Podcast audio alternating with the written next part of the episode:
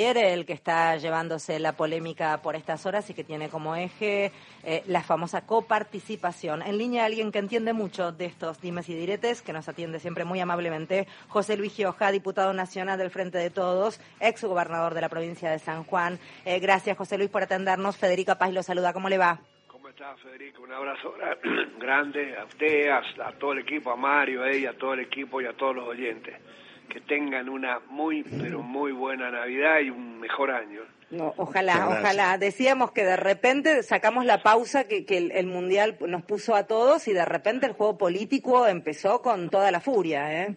Pero hay una preocupación ahora, ¿eh? Que parece que Francia está reclamando los partidos y parece que la Corte va a intervenir. Estamos cagados. y si lo van a Francia. Extraordinario. Es un genio, es un genio.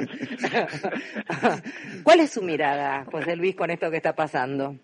Yo creo que, que a ver, los fallos son para acatarlos, lo tienen que acatar el gobierno, pero no lo puede cumplir. Y bueno, y esa contradicción no sé cómo se va a resolver, ¿no? Porque si es un fallo que me dice vaya contra la constitución, vaya contra la ley, vaya contra esto, sáquele plata a las provincias, deje de hacer obras, deje de esto, ¿cómo hace para cumplirlo? Además, nunca en la historia institucional de, de la Argentina y creo que de ningún país del mundo, la Corte, o sea, el Poder Judicial, va a hacer los presupuestos nacionales, va a ver cómo se reparte la plata, cómo se hace. Hay una ley cuando se crea la ciudad de Buenos Aires por la reforma de la Constitución, la ciudad autónoma de Buenos Aires, que le da un porcentaje a Capital Federal.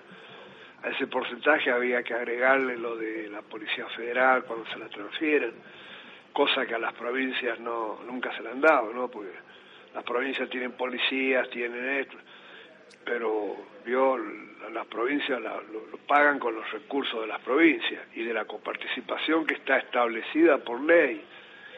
Entonces ese es un equilibrio que no se puede romper, que no se puede, imposible de romper, con criterios que, bueno, a ver, no se conocen. Miren, eh, la constitución reformada en el 94 dijo, ordenó, es una manda constitucional, de que a diciembre del 96 tendría que haber habido una nueva ley de coparticipación y le impuso condiciones a esa ley. Primero, que sea una ley convenio, es decir, que la aprueben todas las legislaturas de las jurisdicciones.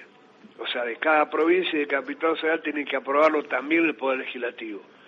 Y además que ninguna jurisdicción tenga menos que lo que venía teniendo. A ver, este, me ha tocado, nosotros hicimos la comisión de coparticipación, una comisión permanente en el Senado de la Nación, porque tiene que entrar por ahí. La Constitución dice que los temas de distribución de recursos a provincia, la Cámara de Origen es el Senado, porque ahí están los que defienden a las provincias. Los representantes de las provincias son los senadores. Los representantes del pueblo de la provincia somos los diputados. Este, vio las, las vueltas que hay que dar. Y la Corte, a ver, nada de esto y saca una cosa en una en una en una en una medida que es este preventiva, que no va al fondo de la cuestión, pero pero establece. Y estamos hablando de, de, mucha plata, porque cada décima de, de, de porcentaje de coparticipación son muchos recursos, son muchas obras para la provincia o son muchos recursos que sirven para la tarea de gobernar, ¿no? Y no se lo puede llevar una jurisdicción sola, imposible. José Luis. Entonces, me parece que por todos lados este, se, se demuestra que es inaplicable, que no se puede aplicar. Eh, mm, hay este, un antecedente este mismo año con el tema de la magistratura, la exhumación de una ley derogada por el, por el Congreso de la Nación que la Corte toma y que se instala sin que ningún sector de la oposición se enojara por esta intromisión del Poder Judicial en el Poder Legislativo. La verdad que no sé por qué, no, no, a ver, democráticamente es injustificable. Hablan de la República y la República es división de poderes. No puede el Poder este, Judicial legislar. pone una ley, la verdad que no lo puede hacer. Imposible, imposible hacerlo. Entonces, este, me parece que vamos a tener que replantear todo esto porque porque así no sirve, yo no, no, no, a ver, cada uno tiene que cumplir su tarea y su función, cada poder del Estado tiene claramente definida su tarea y su función y esa tarea la define la Constitución, lo que tiene que hacer. Y de ahí no hay que pasarse, porque si no estamos violando normas elementales, ¿vio? Hoy el jefe de gobierno dijo que va a pedirle a los bloques de la oposición en el Congreso que actúen también en consecuencia para responder. Eh, cosa rara porque no han ido a trabajar en los últimos días, ¿no? Los diputados de la oposición. No han ido a trabajar, no. no. Putearon mucho por el feriado del martes, pero el miércoles no fueron a trabajar cuando tenían que trabajar, ¿no? Eh, ¿qué, ¿qué, puede pasar con esta situación? Porque además la recusación, que es valiosa, que el Gobierno Nacional ha presentado, este, lo tiene que resolver la misma Corte. Pero a ver, yo no creo que haya un diputado que actúe en contra de su provincia, porque avalar lo que dice la Corte no es federal, es estar en contra de las provincias, solamente lo pueden avalar los, los diputados del Capital Federal. ¿Se da cuenta? Este, Desde el punto de vista racional no tienen argumentos para, para que tengan adhesiones este, en un supuesto debate parlamentario en buena hora, que lo manden, en buena hora que se pueda tratar. Eh, ¿Tienen previsto, José Luis, algún tipo de reunión eh, con el presidente o quienes formen parte de, de, determinadas decisiones, como puede ser esta, como para revisar y ver de qué manera a lo mejor encararlo de otra forma o no está previsto? Nosotros estamos dispuestos. la última sesión nuestra fue una sesión en minoría que hicimos el mismo día miércoles, donde fijamos posición sobre los temas que íbamos a tratar. Mire qué temas, creación de ocho universidades nacionales en el país, nuevas. Eh, la moratoria previsional, hay 800 mil 800 mil eh, argentinos que, que, bueno, que necesitan ese instrumento para poder jubilarse. Este, bueno, y no se pudo tratar. ¿Por qué? Porque los señores no fueron y habían dicho que iban porque habían pedido que se agregue que se agregue la, la, ley de alquileres. Le dijimos que sí, bueno, la discutamos. Pero al final, a las once y pico de la mañana, dijeron que no. la verdad es que no se entiende, ¿no? Pareciera que es como que están poniendo palos en la rueda permanentemente para que el Poder Legislativo no funcione y para que al país le vaya mal, porque por ahí el presidente puede hacer un decreto de necesidad de urgencia con el tema provisional, pero siempre es mejor seguir el camino de la sanción de leyes, de las leyes, ya, ya está aprobada por el Senado, faltaba aprobarla en diputado y tiene despacho de comisión,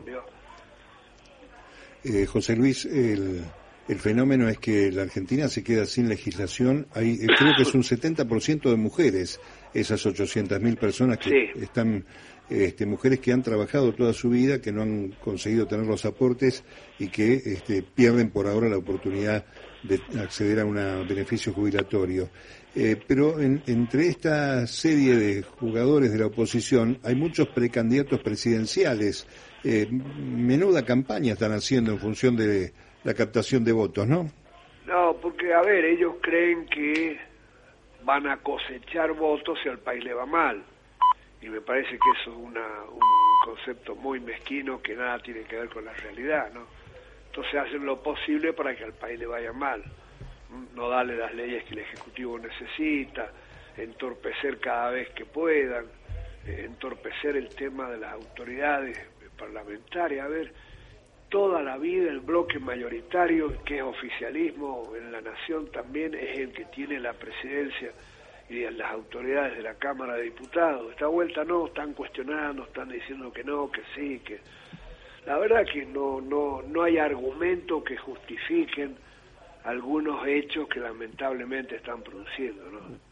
Eh, José Luis, ojalá se resuelva prontamente la instancia, porque además la verdad están como, como jugando con el término democracia, el poner en juego la democracia, determinadas cuestiones que es responsabilidad de todos, sea cual fuera el color político, de cuidar y de, y de preservar. Ojalá se resuelva como corresponde por las vías democráticas y no judicializando todo. Por eso Pero la verdad me parece excelente, es lo que todos queremos, ¿no? Hacer política, este, Federica, hacer política no politiquería, no demagogia, no mentira, no, no este, política, nada de dádivas, nada de apriete.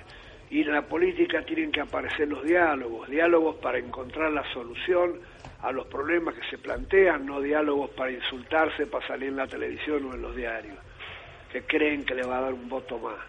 Me parece que esto es lo que hay que entender, poner siempre el caballo delante del carro para que el carro pueda andar, si lo ponemos atrás no va a andar, indudablemente que no va a andar.